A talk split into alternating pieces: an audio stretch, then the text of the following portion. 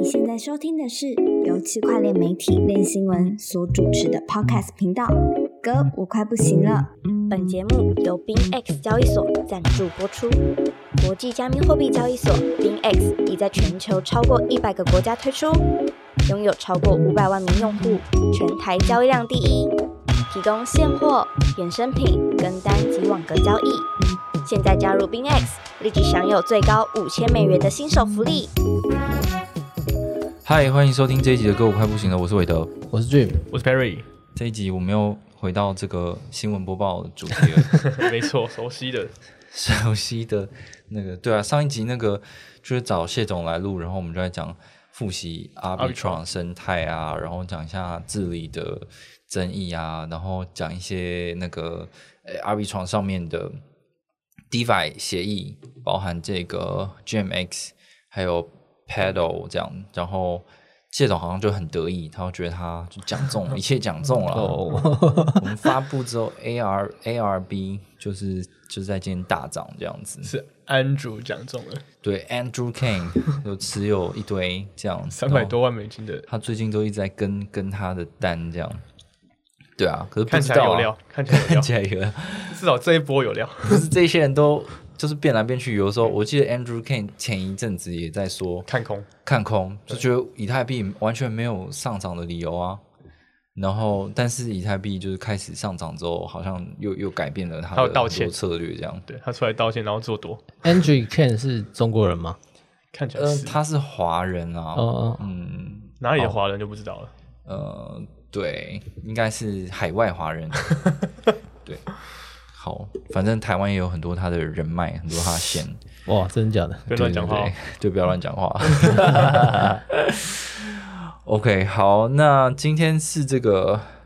四月十四号，那就是这周最大的大事，看起来就是以太坊上海升级啊。没错，对，那个 Perry 要不要解释一下？就是大家对上海升级，就是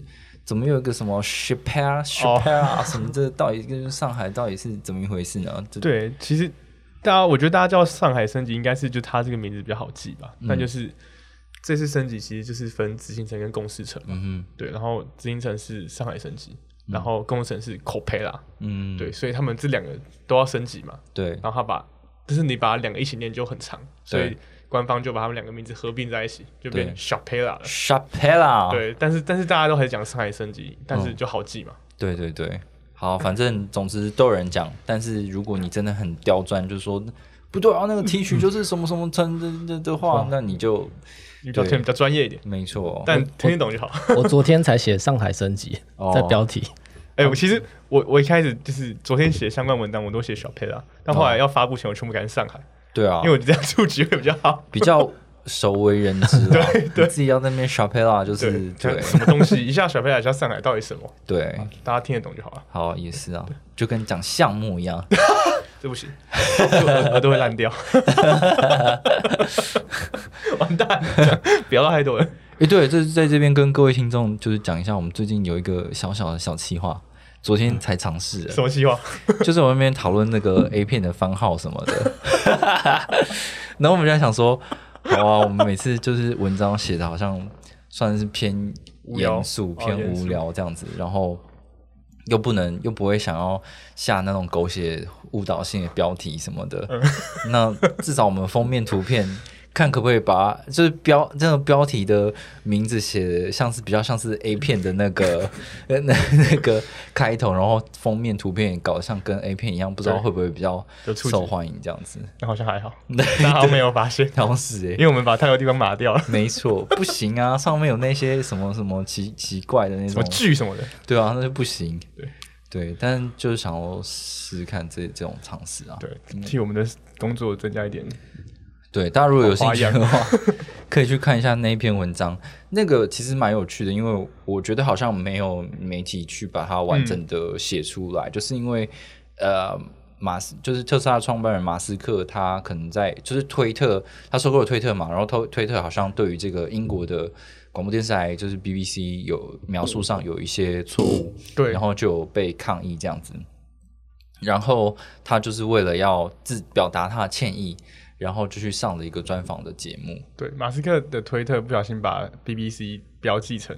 国家资助，但他们哦其实是一个公众团体，哦对，他们就不不太爽。哦然后马斯克又接就接受他们一个小时多的采访，哦，对，我觉得那个采访感觉还蛮有趣的，就是他们都都笑得很开心呐、对，蛮幽默的。就是 BBC 的记者可能会问一些很刁钻的问题，但是马斯克就是可以很轻松把话题化解掉，哦，就是很强，很会接话。就他有在就是解释说他到底为什么要买推特啊对的的事情，为什么会这么波折？对？当初为什么会想要反悔？嗯，然后你想要把推特打成什么样子？然后如果你不当执行长的话，是要来当等等的一些奇怪的话题。就是关于推特的话，呃，因为当时就是呃，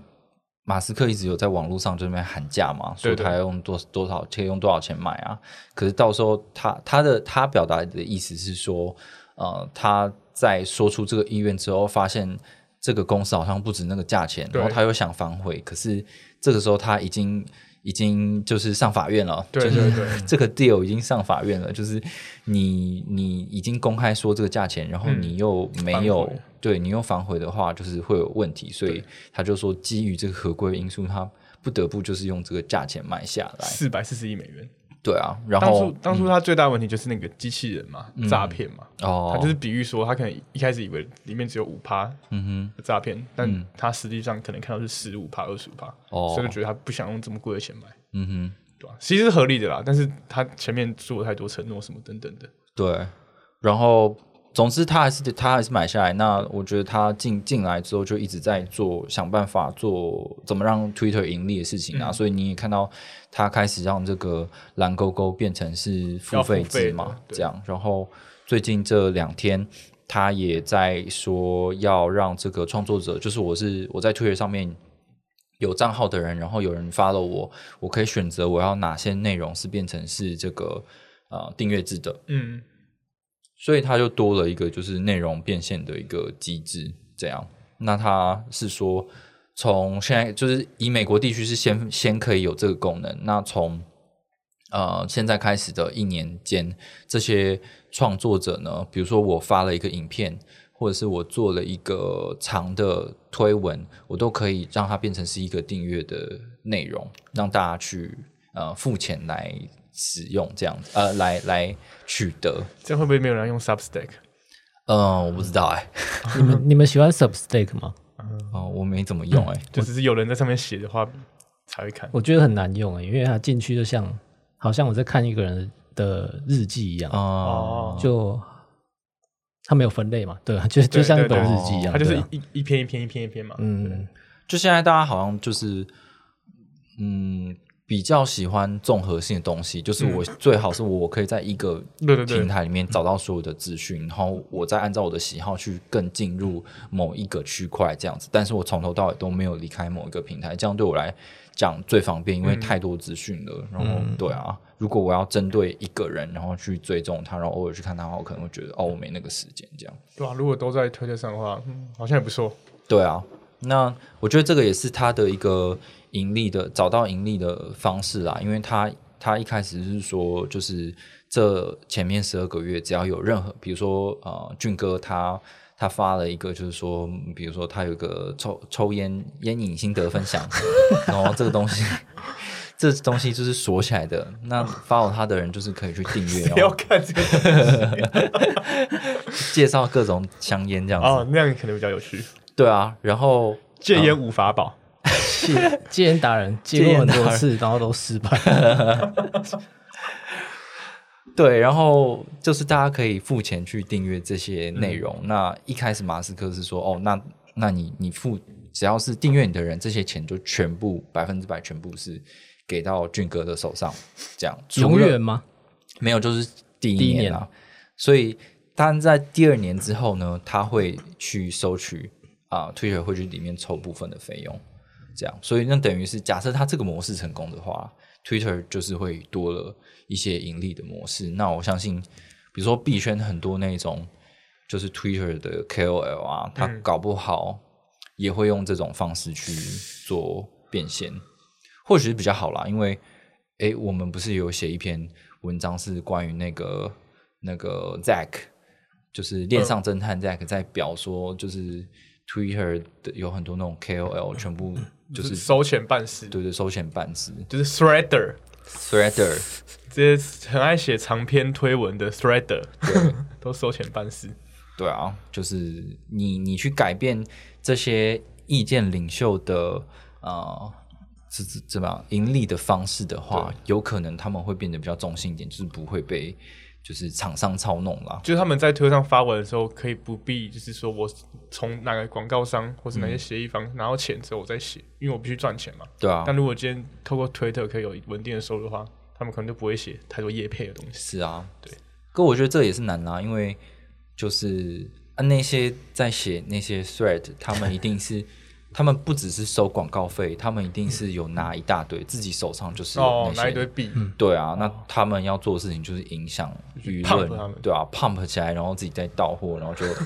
开开心心这样。就三文，三文对对对对对，要是被 rug 就三文就好了。太狠了，太狠了。好啊，呃，那我们就开始讲今天第一个主题。好我们聊这么久，哦，对，第一个主题就是关于这个上海升级啦。哦上海升级，我不知道两位呃一开始，因为上海升级的上上海升级，当然就是 Shopella，它它其实有很多的呃升级的技术升级的内容，对对对但是最被一般人广为人知，就是说这个呃以太坊变成二点零之后呢，就是。嗯，反正对、啊，反正就以太坊二点零啊，不要再跟我吵术语的问题。嗯，好，好的，反正就是 以太坊它可以做 staking 嘛，嗯，那过去在做着就 POS staking 之后，其实大家都不太知道说这个币什么时候可以拿出来，还有质押奖励什么时候可以拿。那上海升级的用意就是让你可以去领把钱拿出来了，我可以解除质押，然后我可以领取我的奖励，这样的一一件事情。那其实就是关于上海升级，大家都有很多的猜测啦，就是会觉得说，哦，这件事情到底是利好 ETH 还是利空 ETH？、就是也是吵了半天。对啊，你们自己在事前的话，你们对于这个事件，你觉得是对币价有帮助的吗？俊哥，我我事前就是好像看了，感觉感觉市场情绪是偏空吧，然后升级完之后好像又突然偏多了，哦，是这样吗？嗯，我不知道，我自己的感觉是市场情绪一直都偏多，但是我一直没有，我我一直没有想通那个偏多理由是什么。哦，就是前跟后都是偏多这样子。我觉得现在偏多的最主要两个理由，第一就是目前质押 ETF 的平均价格是两千一百多，嗯哼，对，所以那个时候更新的时候其实还没破两千，啊，对，所以我那时候觉得照这个逻辑去看的话，大部分人应该不会去买，因为就、哦。就变成赔本卖了嘛，他们都 hold 这么久了，可能就不会哦。想要为这个去买。还有第二个就是赵长鹏说的，他说他觉得这些人在很早期，二零一九年的时候就质押进去了，他们那时候根本就不管说我的币什么时候会出来，就愿意把钱放进去，他们就是一群最忠心的人，嗯哦，所以就是即便今天突然可以解锁，对。他们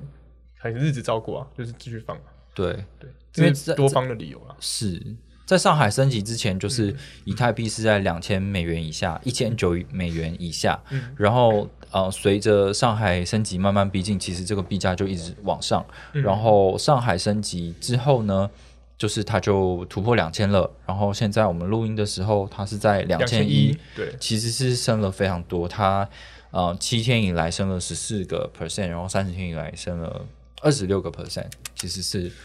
蛮涨很多的。然后赵长鹏的想法就是说，哦，看空的人就是因为你们都没有，对，就是你们没有币，你们没有币啊，然后才会觉得说我今天个这个抛压这个量解锁之后才会被抛掉。对他觉得是一个心理预期的问题，就是说当时这些质押进去的人在。他们都不知道自己什么时候可以出来的时候就质押进去，表示他们可能是相对是信仰很虔诚的。这个东西我有也没有没有都可以，我就是放在那边，我就是可以 stake 在那边很长的一段时间，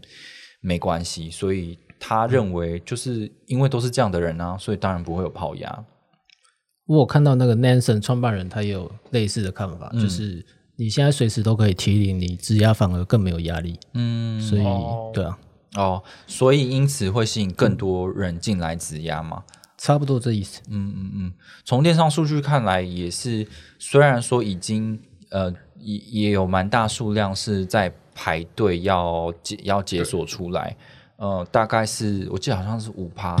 我记得是蛮低的。五，趴对，好像四趴还是五趴左右的那个等待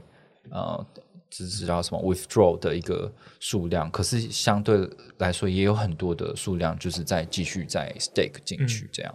但他每天的提领是有上限的，对啊。对啊？所以他再怎么抛，他顶多就是维持在它那个极限的速度，好像是最多一天提零点四帕吧。嗯，对，然后我现在看它的数据是在上一次你完成差不多两天的时间，它只下滑了零点二帕，哦，所以其实非常少的，你说整体来说，就是进去加出来这样子，对对对对对，哦，就基本上是没什么变动的，嗯哼。零点二帕非常少。对，所以这这这样的想法在延续说，大家会就是期待说这个以以太 ETH 就是通缩的状况，可能就更放心了。就是之前就是 ETH 有这以太坊有这个 burn 的机制出来之后，大家就是期待说以太坊会通缩嘛。可是就是很多人也觉得说，那可是上海升级之后可以 withdraw 啊，那那一笔比如说有什么质押奖励那些，不是也会有一些抛售的状况吗、之类的？对，那现在看起来就是好像已经入进入这个无人之境的感觉。对，嗯。其实有现在有两个主流的看就是解锁相关的数据，一个是 Nansen 的，嗯，Nansen 大家应该都知道，就是很知名的数据网站嘛，嗯。他们有一个叫 The Ethereum Shanghai Upgrade Dashboard，他们可以看相关的数据，嗯。还有一个是叫做 Token Unlock，、嗯我觉得他们这个 Token Unlock 有个图表做的蛮不错的，就是它可以让你看可能每个小时的解锁的 ETH 的哦。量，对，嗯。但是它解锁的 ETH 会分成两种，嗯哼，就是在这次上海升级，其实你去提领 ETH 的时候，你可以选择完全提领跟部分提领。哦对，对，因为我们质押是一次就是三十二颗嘛，嗯哼，如果你完全提领的话，就是你把你的三十二颗加你这段期间的利息全部拿出来，嗯，然后部分提领就是我不拿本金，三十二颗不拿，只拿三十二颗赚的利息，就奖励的部分。对对。嗯嗯。然后我发现其实大部分拿的都只是奖励而已，对啊，就是我还是继续营运我的这个节点，嗯但是我就是把我的奖励拿出来，可能那也只是一小部分对。嗯嗯嗯嗯嗯，对，这个的话可能就是大家会看多的理由吧。嗯，至少目前数据面来看是很健康的。嗯，然后我想要再分享一个这个，就是这个呃这个这个 D Force 的创办人杨明道老师，他说他说呃，就我也不知道他说的是什么意思啊。总之就是你知道，你知道就是就是在大陆的这些老师，他这些们高人们对他们讲的话就是听起来蛮高大上的，有点禅意。对对对。有点禅意。嗯，我就直接念给大家听吧。他就说，他四月十一号的时候说，上海升级 ETH 有几个基本面的变化，就是不确定性消除了，不确定性消除了，就是刚才大家讲的说，就是可不可以自由进出的这件事情。所以他觉得就是这个净值压力呢，他说呃会从现在的十五趴变成到呃四十趴以上，这样就是他觉得会有更多人就是加入这个质押的行列，把自己的 ETH，反正我也没地方去，我 ETH 也是放着，我就把它放到这个质押协议里面去，就是他觉得这件事情会增加的，因为我现在可以自由进出了，这样。然后呃，他说就是呃，哇，质押的 ETH 从股权性质变成债权性质，LSD 们的流动性优势没那么明明显，质押呃指点呃节点质押的 ETH 会变成类零息债券。面值折扣大约零点零八，节点多元化会打破 LSD 龙头的垄断。嗯，对，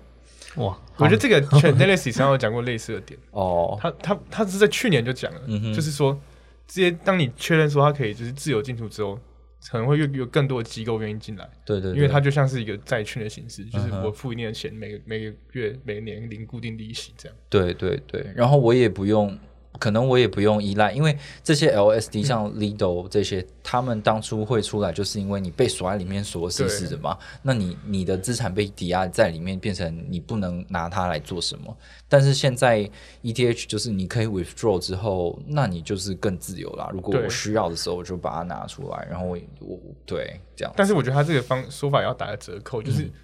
在现在的的环境下，四差五趴不高啊，对啊对啊，他们可能吸引到的人也有限吧，除非现在又重新回到一个利息很低的时候，不然四趴五趴可能还是会选择传统金融的。我就放那个美元定存。对啊，我放美元定存多安全 呐、所以所以这个东西有一个很大的动机，还是说会干这件事情的人，他可能有很多的 ETH。啊，对我是一个长期持有者，超我超级币本位，对啊，我是超级币本位，我就是第一个是我觉得它对应法币的价值会上涨，然后我又继续领呃领这个利息，这样比我呃同同等值价值的美金，可是我美金不会嗯变大这样子啊。但这些人应该还是就是原生的 人，对啊，币对啊。你不知道这些人到底有多少，可能很多吧，我也不知道。嗯但是，嗯，就这样。对，所以呢，这个明道老师就是说，这个 ETH 经济模型已经完成了一个闭环，闭环，然后就是就是 up only 啊，就是有 up only，好疯哦！对，然后就是这样子啊，嗯，然后他就是说这个东西就是，他就说 ETH 就是完成了一个原生的利率政策，就是我们刚才讲的债券的事情嘛，对对对就它要变成一个，呃，它就是一个稳定国债，对对对对，永续的债券，永续的，哇，零息债券，没有到期日那种，你想放多久就放多久。对啊，对，可是有一个因素必须要讨论，就是说，如果很真的很多人都进来。去 stake 的话，那你的你的那个会减少。对对对，对，只是说，那如果很多人都进来的话，是不是意味着有更多人愿意花钱去买 ETH？、嗯那你的币价可能会涨。那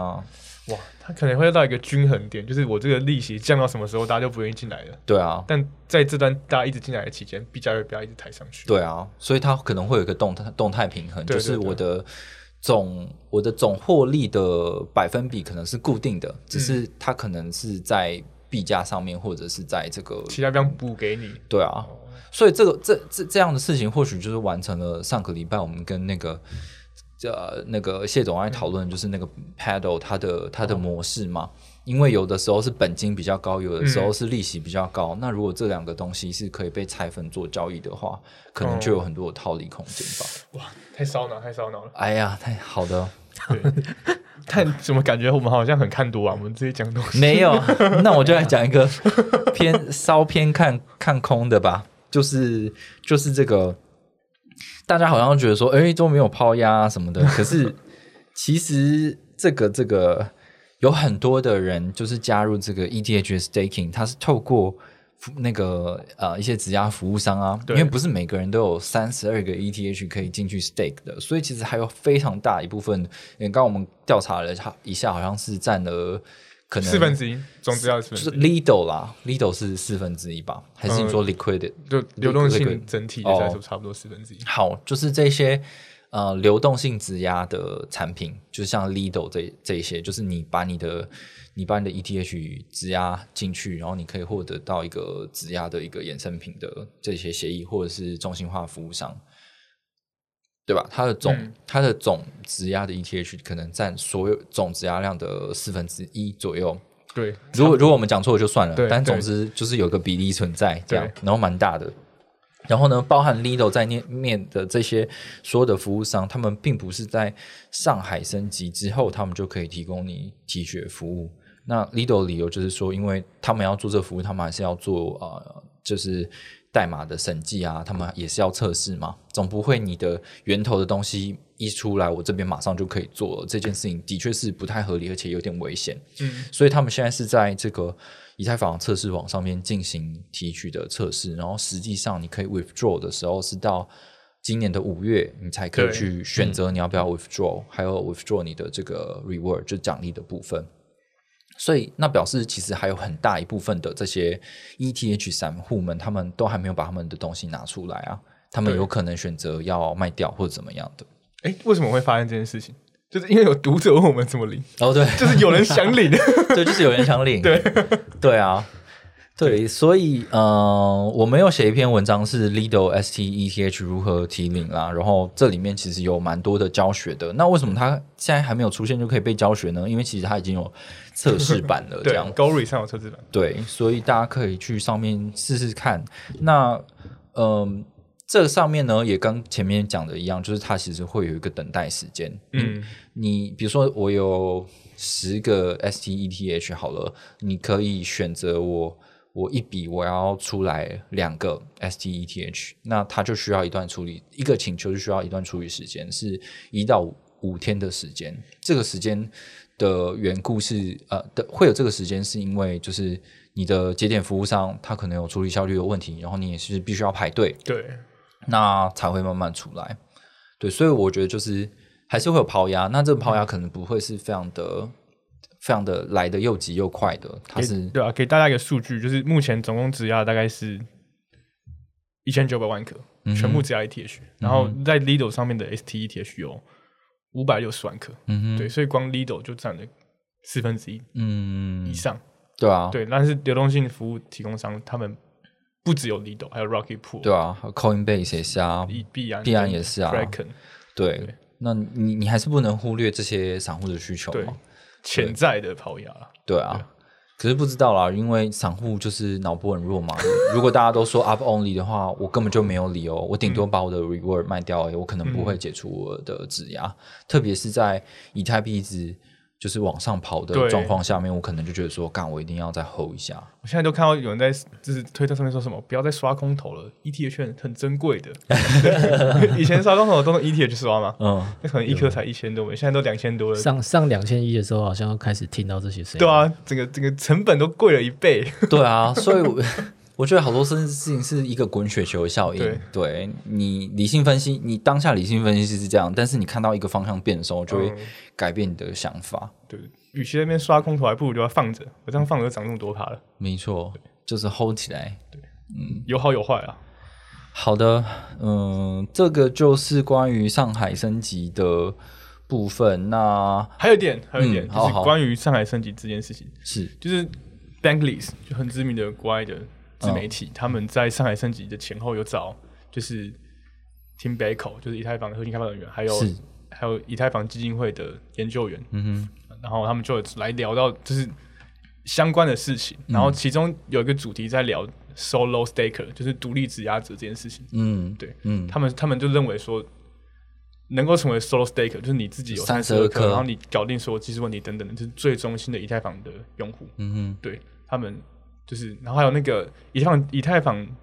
ETH Hub 那个 Cecil 哼，嗯，是？吗？叫 Cecil 吗？Sasano 吗萨萨诺哦，Sasano 讲错，Sasano 无限看多对对对，他无限看，他他也上节目来聊他成为独立质押者的过程。哦，对，他就告诉大家，其实你成为一个 solo staker 其实没有那么难，哦就你电脑也不用很好。哦，他说他的他的他他的电脑组装起来可能七百美八百美而已。对哇，那对等等的，然后他就说，其实你参考很多上网络上的教程什么的教学文章，你就可以成为一个独立质押者。哦但最重要还是你有三十二颗啦，对那是最难的。对，然后、嗯那个以太坊基金会的研究员就来跟大家说，其实成为独立质押者不只是一个可能身份上、文化上的一个身份地位等等，嗯其实你还有很多其他好处，像是你成为独立质押者，你不需要给服务提供商钱啊，你就可嗯以。你因为你自己就是质押者，所以你没有额外的其他费用。哦，还有一点就是他他这点讲完就让他觉得很惊讶，就是你可能会有潜在的空头机会。哦，对，但是他说可能未来某些协议他们在发空头的时候不会想要给像是 Coinbase、Kraken 这种哦中心化的质押服务商，他们想要的就是要找到那些最中心的以太坊用户，哦最就是那些独立质押者。就是我是不会，我是不会随便乱到货的。对对对对对对对。然后，但是要怎么给这些人呢？他们说，以太坊基金会其实可以看到一大笔资料，嗯就是质押者的资料，可以看到质押者的地址、提款存款地址，还有你质押者的 IP 位置哦等等的。所以就是他这句话讲出来，就让大家觉得非常惊讶，就是你的隐私相关的问题都被泄露了。有点坏坏。对对对对哦，对，所以可能这东西之后被大家拿出来讨论，因为这件事情才刚发生，对对对，其实应该一直都有。嗯但是被大家拿出来，被大家公开这样拿来谈论，让大家知道，应该是最近才知道的。嗯，我以为他们是专程去节目讨论这件事，所以是他们没有，自己不小心爆料，最后一小段而已，最后大概五到十分钟的地方，就自己不小心爆料，就对了。因为他哦。他的本意其实是在讲 solo staker 的好处，对嗯对。对，但是他说，但是在讲到额外空投这件事的时候，就被大家发现，哦哦，其实他也也不用讲到这一点吧，因为你比如说你一些大的这种协议，比如说 Lido 或 Rocket Pool 或者是 Coinbase、Binance，他们都已经被识别出来了啊，所以你只要看到依附在这些机构协议的地址底下的，就其他就是 Solo Staker 吧，我不知道哎、嗯，对啊，这就不知道他们怎么判断了，对吧？嗯但他们想要他的意思是说，就是这种单独散户去做的，嗯。就是我我自己在家用我的电脑，嗯。去跑一个节点这样。嗯，所以他空投是怎么样？他知道你的 IP 位置是圣诞节的时候会送寄礼物给你，咱们纪念 T 恤，实实体的空投，实体空投，那个空投的种类更多元的，哦，Tim Baco 到你家门口唱圣诞歌，但这个问题其实可能大家也不太在乎。哦，这种隐私相关问题，到底有多少人在乎呢？对啊，我觉得现在根本大家都不在乎，好不好？对啊，像是去年十一月 MetaMask 不是也被说什么，嗯。你弄什么 inf infra 去做，当你当你的 PRC 提供商的时候，你也会泄露 IP，哦，对，但 好像吵个一两天就大家也没来讲了。对啊，我相信我我们的我们的那个 PRC 的服务商肯定都知道我们很多的资讯的，对啊，哎，没事啊，没事啊，去中心化跟隐私没关系，咱们没多少钱，没关系的。这这这只是就是哎，你你就是你就是有足迹嘛，所以你就被泄露了，这样对吧、可能早就泄露了，没关系的。没 没关系啊，早就嗯对，好的。好，那就是上海升级的部分就是这样。相信后面还有更多相关的资讯、更多的讨论会出现。我们就是后续会在最终，也请大家可以多多关注我们的文章，然后把它分享出去，这样子才可以。我也不知道它可以怎么样哎、让我们觉得好像比较有 有人在看吧。感谢大家，感谢大家。好，然后下面还有一件比较大的事情啊，这这个就是说是大吗？反正呢，我最近在看那个模仿犯嘛，就 Net Netflix 那个新的影集，然后它是改编那个宫部美幸的，就是长篇的那个小说，那本书超厚的。那你觉得这个跟《华灯初上》有比较好看？呃，当然是我觉得模仿犯比较好看啊。哦，好，对，华灯初上，毕竟他他拖了两季还是三季，两季，然后就后面我觉得有一点拖戏，我甚至没有看完。好，但是基于搞不好听众有人跟华龙初上有关系，但是我还是觉得蛮好看的。我们还帮他们打过广告，台湾之光，对啊，他们有出过 NFT，对啊、好，但总之就是我有一天我就想说，就是工作到比较晚，然后我就在看那个看那个模仿犯，想把看完，然后把手机拿起来之后，我就看到，哎，怎么跳出一个资讯是关于那个 FTX 在考虑说要重新启动的这个事情，这样，然后当天晚上呢，FTT 就一直往上涨，就是我看到消息的时候，其实已经上涨了五十 percent，然后我然后我就过没有多久，它就涨超过一一百个 percent 这样子。那它的这个事情呢，就是嗯，其实就就是那个呃，FTX 申请了这个破产破产重组嘛，所以其实他们的任务是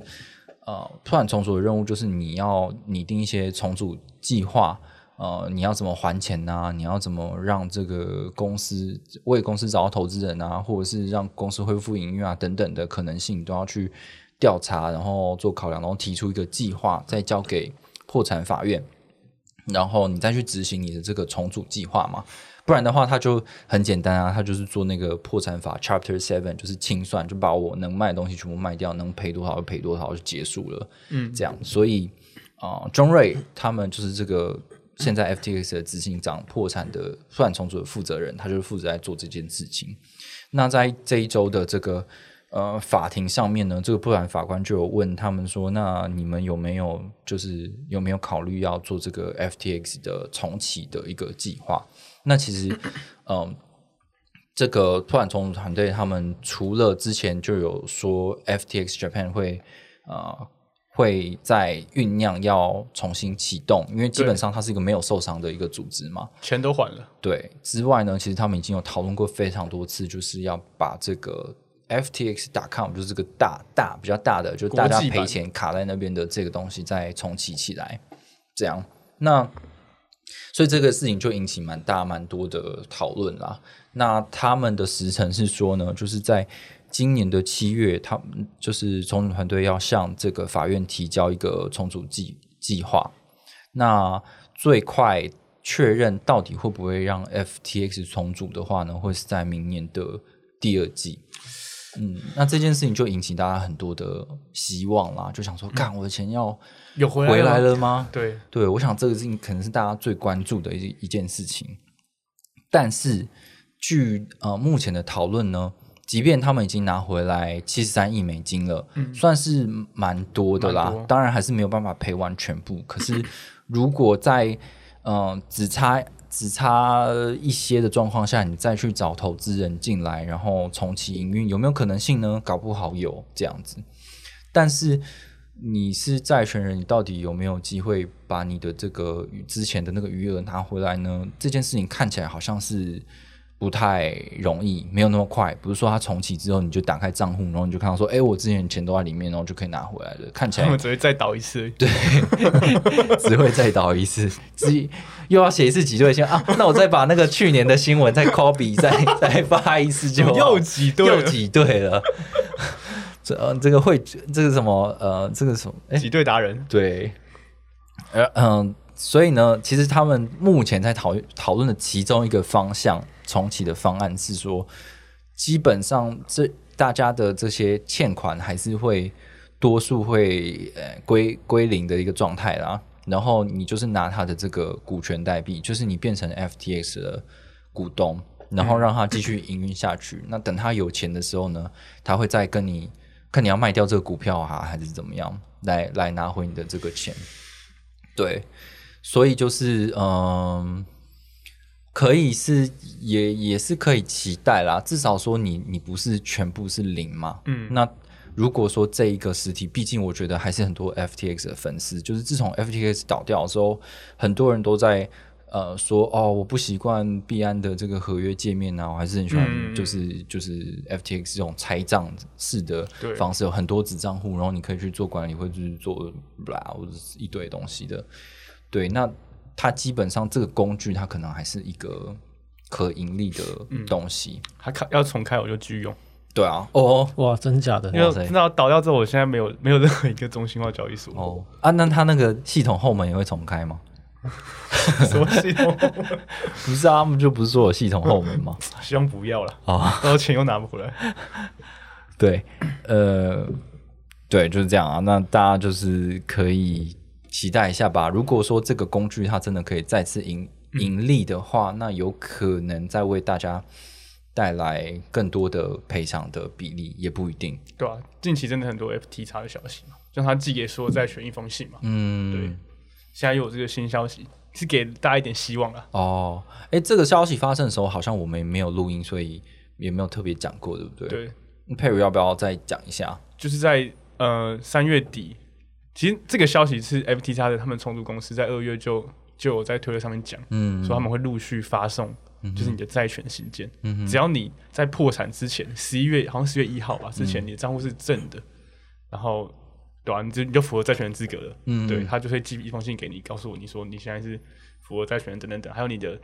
用户编号、CID，对，然后还有你的破产前所有币种，嗯。还有多少余额，这样这样，就是告诉你说他们欠你多少钱的、哦，对对啊，我个人是有收到啊，对他基本上他说是在三月三十一号前一定要收到，没收到就找找他们。对对对但目前我我没有听到人说没收到的，对啊，因为你只要寄寄信回去给他，他就会马上马上给你。对啊，所以我觉得当时很多人就是刚破产的时候，然后很多人在那边以讹传讹，说什么现在什么中毒了，要赶快把你的 app 删掉，不然会怎样怎样。根本没这样。对啊，就是看起来电子记录还是存在的、对啊，对啊，对啊，嗯嗯嗯，感谢他们啦。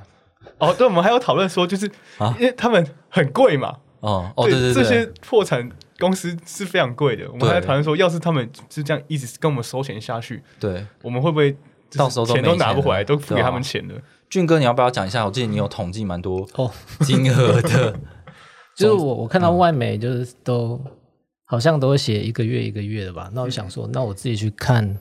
官方的文件，看一下从十一月到现在到底烧了多少钱，那算起来平均一个月是大概三千万吧。美元哦三千万美金，嗯，对，超莫名其妙美，金怎么这么贵？超猛的，然后 John Ray 大概一个月不多了三十，万美金，三十万而已。三十万而已啊，还好吧？还好吧？还好吧？三十万美金，还好，对，啊，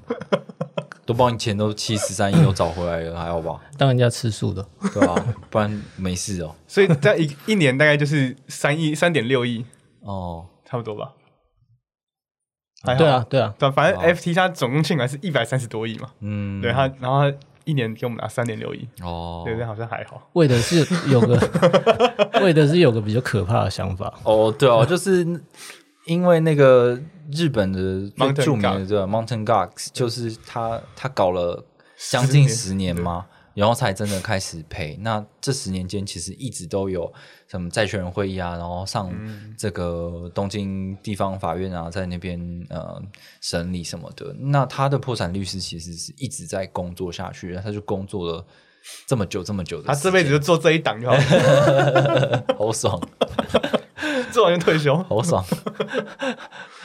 对啊，然后你就会觉得啊，但是搞不好这是日本效率很差。哦哟，有可能。对，但是假设是用 Mountain Gox 的这种时间长度来去计算的话，那如果三点六乘以十，对啊，那这样一直烧下去哦哟。并不合理啊。而且问你不是还有一个观点，就是说、嗯 Mountain Gas 的钱很多都是 BTC、对对 FTC 还没对啊到底剩什么币种，我们也不知道。对啊，因为 FTX 它当初大家估算的公布的，就除了现金资产之外，还有数位资产，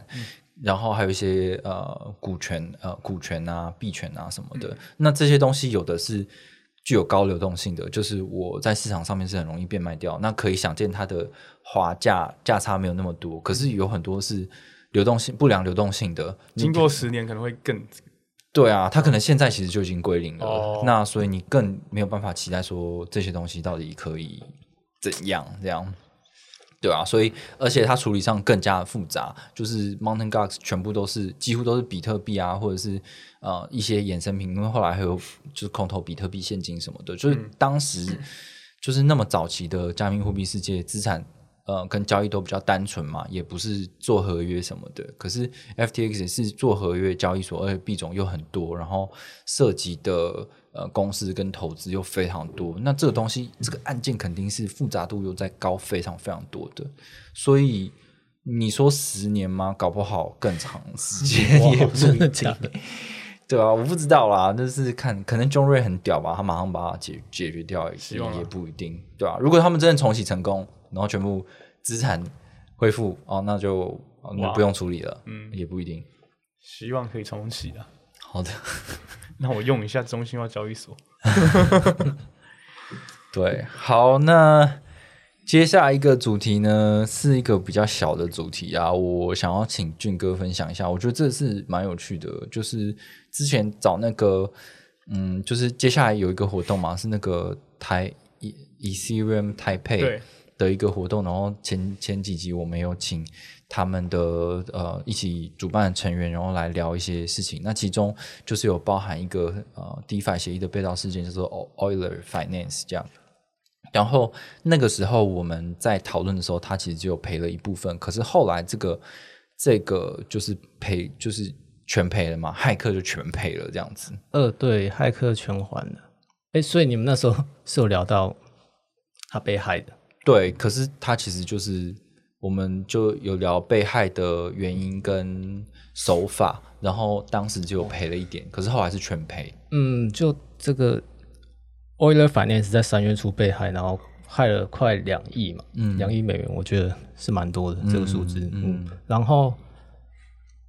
三月初到现在是，嗯、三月初被害，大概骇客大概在四月四号的时候把最后一笔钱还完。嗯那过程过程其实很离奇，很曲折啦，因为骇客一开始就感觉很屌一样，就是他他就在链上会做会做一些很奇怪的操作，会跟用户聊天啊，嗯，跟跟用户用那个链上区块讯息，，对在打比赛，然后还有 还有还有一个受灾的用户跟他跟他跟他求说，我真的很可怜，我我这笔钱原本是要拿去给家里用，怎样哦怎样的，结果骇客就真的还给他一他还给他一百颗 ETH，哇，就也有这么奇怪的事。好舒服哦。好爽哦。对，然后他不知道，他大概三月底的时候，他突然骇客突然说，因为人身安全的关系，就看感觉他好像突然变得很害怕，然后就开始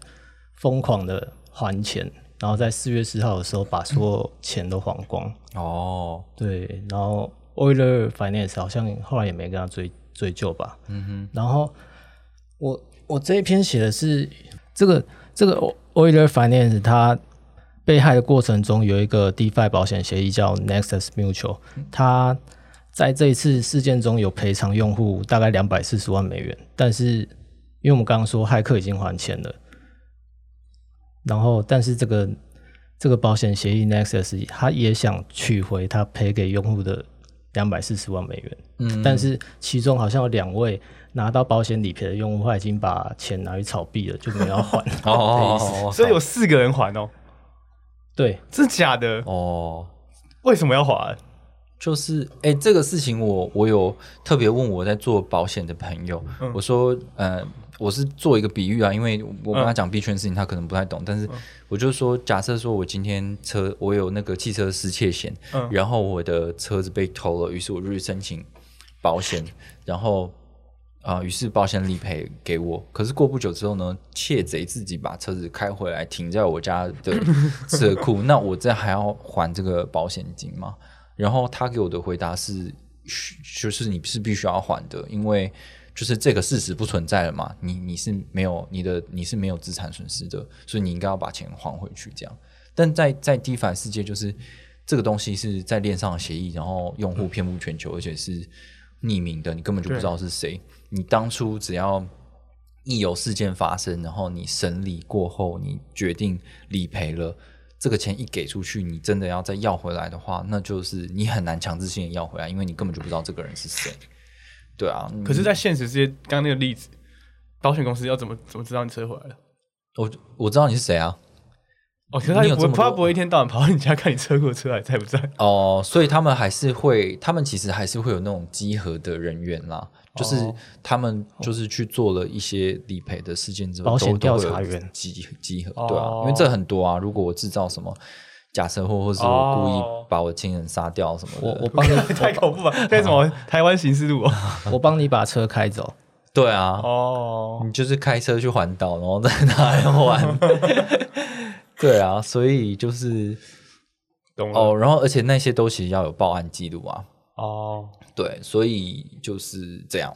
嗯，这个这件事情就蛮特别的，就是呃，链上的保险是呃，这个这个 DeFi 领域的一一个一个一个流派嘛，嗯就是他们一直有在，很，我觉得蛮小众的。小众流派超小众链上保险，对啊，但一直都有啊。一直都有嘛。刚刚那个应该是很老牌的，对啊，Next Mutual 嗯很老牌的。然后，可是当你出现这个事件，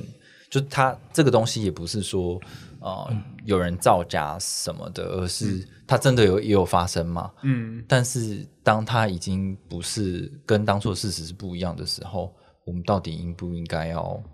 还钱？现实世界中来讲，这样子你应该是要还钱，可是现实是有强制力嘛？对啊，那链上世界就是你你东西你的交易出去就出去了，谁管你？你根本就找不到我，对啊？难道你告我吗？你告我吗？我们是去中心化世界，为什么要听现实的法律呢？现在有没有一个新的流派的链上法庭？链上法庭，对，这这个这个事情就蛮值得讨论的啊、啊，就是你会还吗？我我不知道哎、我觉得我现在讲不会，但其实私底下，呃，我现在讲会还，但其实私底下 我，干我我死都不会还，谁要还啊？但我觉得应该是 DeFi 保险这东西还太早期了吧，它根本很多条款都还不够完善。对啊，有可能如果我真的是要真实的发展到一个很大规模、很制度化的话，我我一定势必是我避不了这样的状况。那有没有可能是我就必须要要求你 K KYC 的？如果哦，真的有造假的状况，或者是事实不存、理赔事实不存在的状况的话，呃，损害事实不存在的状况的话，那我是可以透过啊、呃就是链下的诉讼啊什么的，嗯就是强制要求你归还。这个 Nexus 说再不还，他是会告的。哦，但怎么告你又不知道我是谁？我不知道怎么，搞不好有 IP 啊。对啊，也是啊，对啊，跟跟那个听 a k 他们聊一下，你知道吗？帮倒啥钢接啊？你要早一你要滴倒啥钢接啊？对，帮你跟 MetaMask 敲一下。对啊，哎，对，可能呢，IP 可以耶，对啊搞不好他他的交易就是那种商，对啊，搞不好就敲到了，对啊，可以啊，一点都不中心化，一点都不去中心化。没事啊，这跟去中心化没关系，这是隐私问题可是他找查他 IP，然后他们结果他住在一个就是超远的国家，哦也。超麻烦的。嗯，为了这个打国际诉讼嘛，顺便就完了。我我自己是有想到一个现实保险中应该也是会赔赔钱的案例，就是我如果被撞，然后是对方是全责，然后他应该要付我修车的钱嘛，然后还有我所有住院的钱嘛。嗯，但是如果我有什么病房实支实付的，那我记得我住一天三千，哦保险也是要给我三千，哦，对，类似这种。嗯，对啊，那就是属于算是什么东西啊？就是多重保险的吧？呃，不是，他是他是那种是精神赔偿，或者哦是就是、呃比如说我被撞了，然后我受伤，我住院，实支实付，对啊，然后或者是我我因为这段时间我不能去上班，所以我有一些损失，这样哦有可能啊。但 对，就是不知道他们当初的条条约是怎么样。如果你这个赔的钱是为了这些目的的话，那我我的确是我可以不要还啊，对啊，嗯因为我当初呃少了这一笔钱，我可能就少了。少了很多收入，因为在那段期间，我可能可以去做其他投资啊，或者我有一些奖励啊什么的。对，那诶，这样就就看他们当初怎么签的吧。对啊，可是我觉得他们这种保险协议应该不会写太复杂。对啊，就是这样，它有点像是预测事件而已啊，在赌赌预测事件。对对，嗯好，这就是我们分享的一个小故事。如果有保险从业专业人员，也可以跟我们分享。对啊，好，然后还有什么？最后我最后还想讲一件事情，这节目有点长，但是最后还想讲一件事情，大家都听得欲罢不能。欲罢。你这太自溺了，自以为不是吧？之前要这种后面有谁会听到啊？有可能他一下就一直往坏，他他用三两倍速在听，哦，我说哦这段好无聊哦，一直往下转，对吧？不错啊，我们节目也是算蛮舒眠的，然后然后睡着听到我们那边鬼叫，惊就是惊醒。对，好，对，就最后一个想分享一件事情，就是嗯，我觉得蛮有趣的，就是有一个就是专案新创公司叫做 Crypto GPT，哇哦，然后一听到这个东西的时候，我想说干什么 Crypto GPT 啊？就是 你就是把 Crypto 加 Chat GPT 就两个很火红的对，概念就结合在一起，然后就发了这样。然后呢，仔细看下去之后呢，就发现说哇，它是它是整个是蹭到满，就是、呃，除了是名字是 Crypto 跟 GPT 以外呢，它其实里面就是叫做 AI to Earn。就是说，你可以用户可以使用你的这个 app，然后你去提供很多的你的这个使用的资讯啊、活动资讯，然后你可以呃去训练一些像是 Chat GPT 这样的 AI，然后让它越来越进化。然后你在训练的过程、提供资料的过程中，你可以得到 reward，大概是这样的概念。除了这个以外呢，它有加上最新的哦 Layer Two 概念，因为它是建构在 Layer Two ZK Rollup 这种技术上面去建构的 哪一条东西？我不知道啊，我反正反正就这样子。厉害哦，什么都蹭到了耶。没错，就是一个大杂烩，直接把它端出来这样子，超超屌。然后呃，他他这就是他，然后他又被踢踢爆一件事情，就是说他的这个嗯，产品他的产品是他，因为他正式的这个 AR 图案的东西还没有出，可是他已经有在他网页上面提供一个 product，就是他有一他有一个 AI 机器人叫做 Alex 这样子。Alex，然后就有人去问那个 Alex 说：“Alex，请问你是 Chat GPT 吗？” 他说：“对，我是 Chat GPT，我是用 Open AI 训练的。”我想说，干，那你不就是直接把 Chat GPT 拿去当你的产品，而且他他还没怎么被改过，因为他就会承认他是 Chat GPT，这样。嗯，是我他在这里叫 Alex，对，这是正面叫 Alex 这样，嗯，就蛮有趣的。然后还有人去调查他的那个团队的那个呃一个一原本是被号称是行销长，呃行销长跟 CEO，反正他有一点混淆，因为就是那个不同的社群管道就是叫的不一样，所以大家就是觉得很莫名其妙，怎么这个这个洋人。叫 Jamie 吗，嗯，我也忘记叫什么名字了，反正就是大家可以去看这个文章啦，你就是搜寻那个 Crypto GPT，然后就可以找到这篇文章，里面有蛮详细的介绍。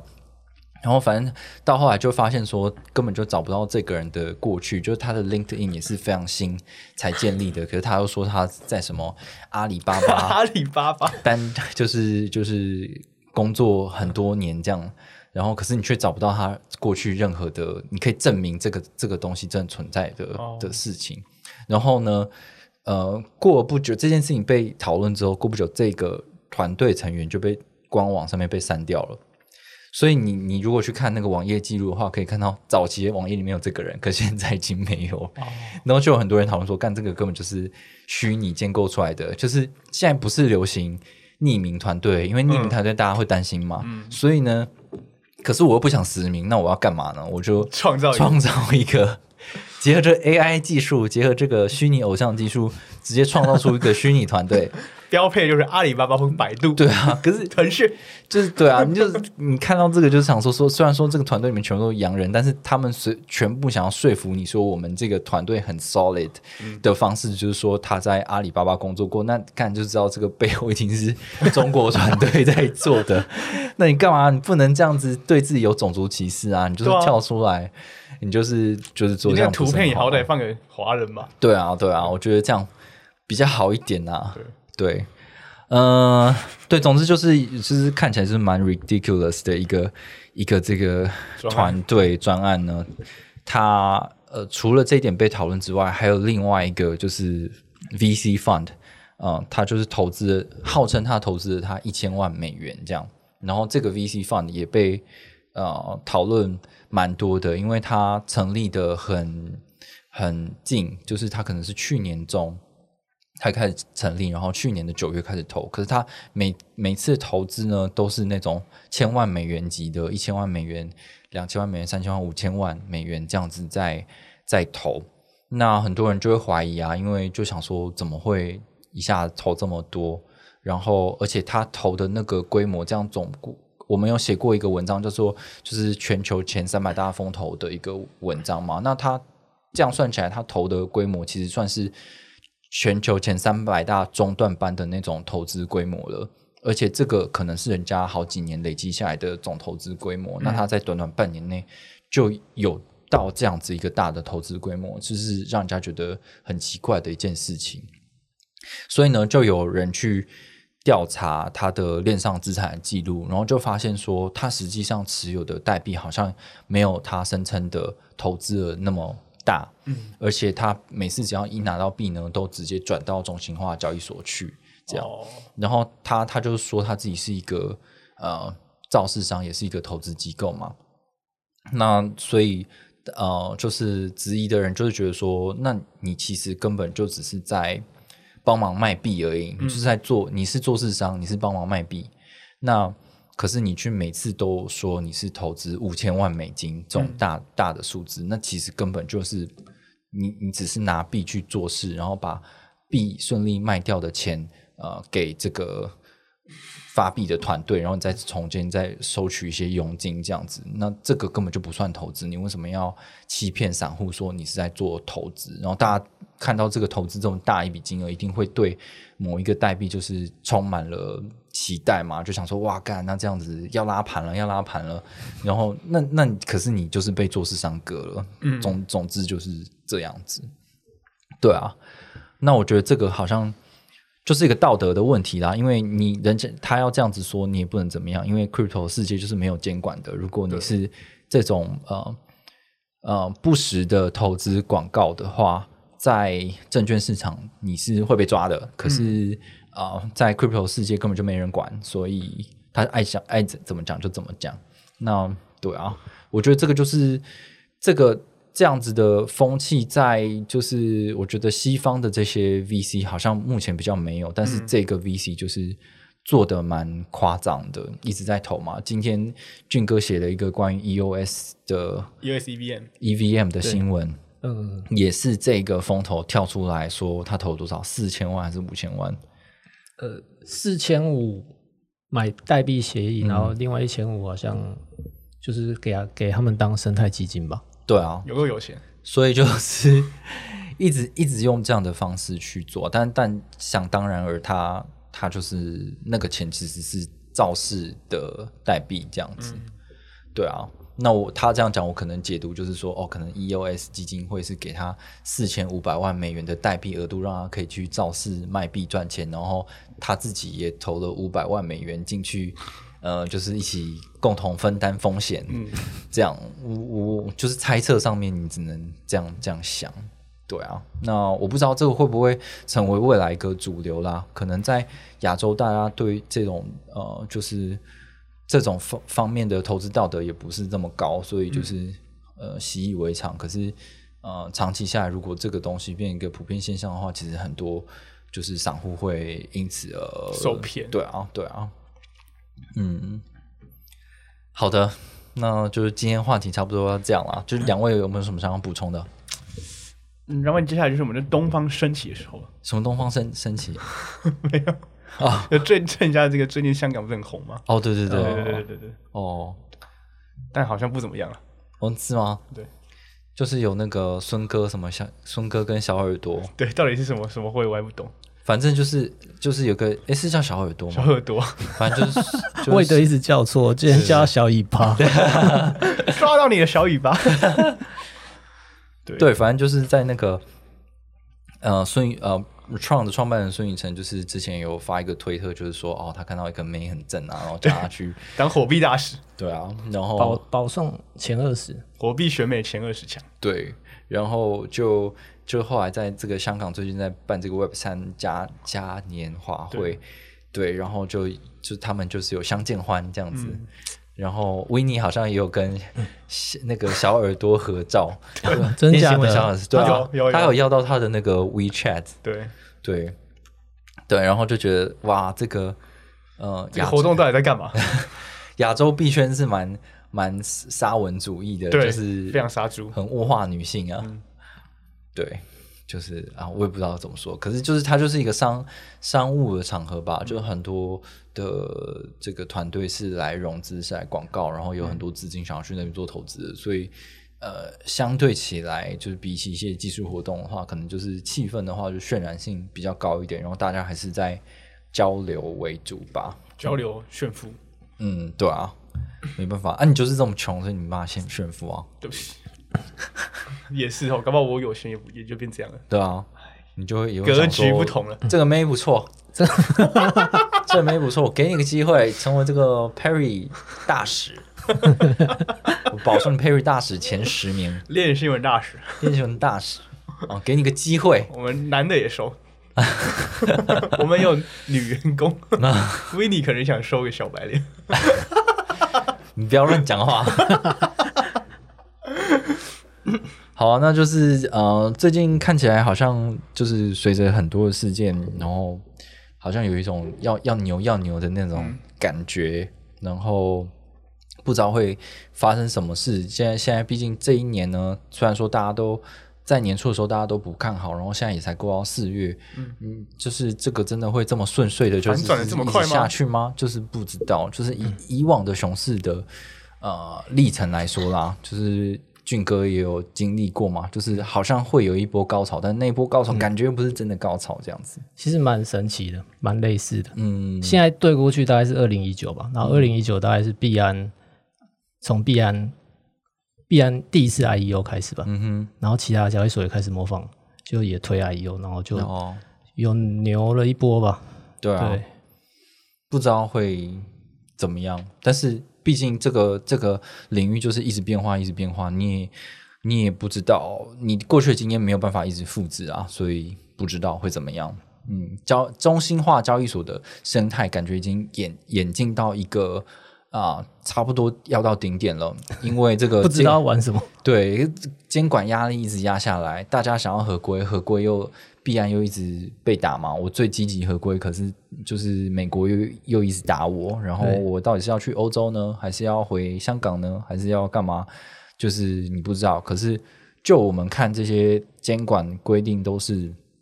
都是很硬的啦。你现在做的事情，你以为回到监管的怀抱就可以顺顺的做吗？就不是啊，就是限制超多的。如果你真的是要变成一个完全合规的公司，你想要做现货，你又想要做合约，合约是基本上不可能啊。这样就是以现阶段的监管发展看起来不可能让你这样子去去做现货，有可能，但是会有很多限制。那对，所以我觉得，嗯，就是会有一定的低潮。对顶点，然后可是你看以太坊的这个上海升级的发展，可能带动币价，然后会不会更促进另外一波的 DeFi Summer，就是我们在二零应该是二零二零年的嗯夏天的时候对经历的事情，那那是感觉是可以期待的，而且相对来讲也比较没有监管压力啦。也比较有趣。对啊，可是这我们都知道，DeFi 上面的时候，我们都经历过，就是那个 gas fee，就是让我们哦非常非常的痛。那现在有 L2 的话，不知道会不会好一点？嗯，哪天又不能用 ETH？对啊，不知道怎么样。所以，如果你真的你有预期哪个生态会有很大的发展的话，你想要跨链，就是现在趁现在 gas fee 低低，嗯就是跨一跨，先准备一下，或许可以省一点小钱。嗯，嗯，好吧，那我们这一集就进行到这边哦，好拜拜，拜拜，大家拜拜。大家晚安。拜拜。嗯，哎，该起床了。不好意思。